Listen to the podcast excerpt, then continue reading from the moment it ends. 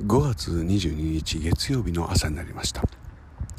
とここまで喋ったところで今日一体何があるんだっけなっていうのが全く思い当たらなかったので、えー、一旦天気予報を見に戻りました。すると、えー、今日の午後から明日にかけて雨が降るそうで、えー、時により強い雨、えー、雷雨雷雨にもなるというような予報になっています。そして明日は気温が上がらないと、えー、よかったな今朝ちゃんと。こうやっていつも通り朝早く起きて外に出ることができてよかったなと思っている今でございます。えー、今週はまだ月曜の夏ではありませんが、えー、ライブも終わりましたのでツイキャスもやらずちょっとレコーディングの方に頑張ってみようかなと思う週になりそうです、えー、今日も一日皆さんも元気で過ごせますように。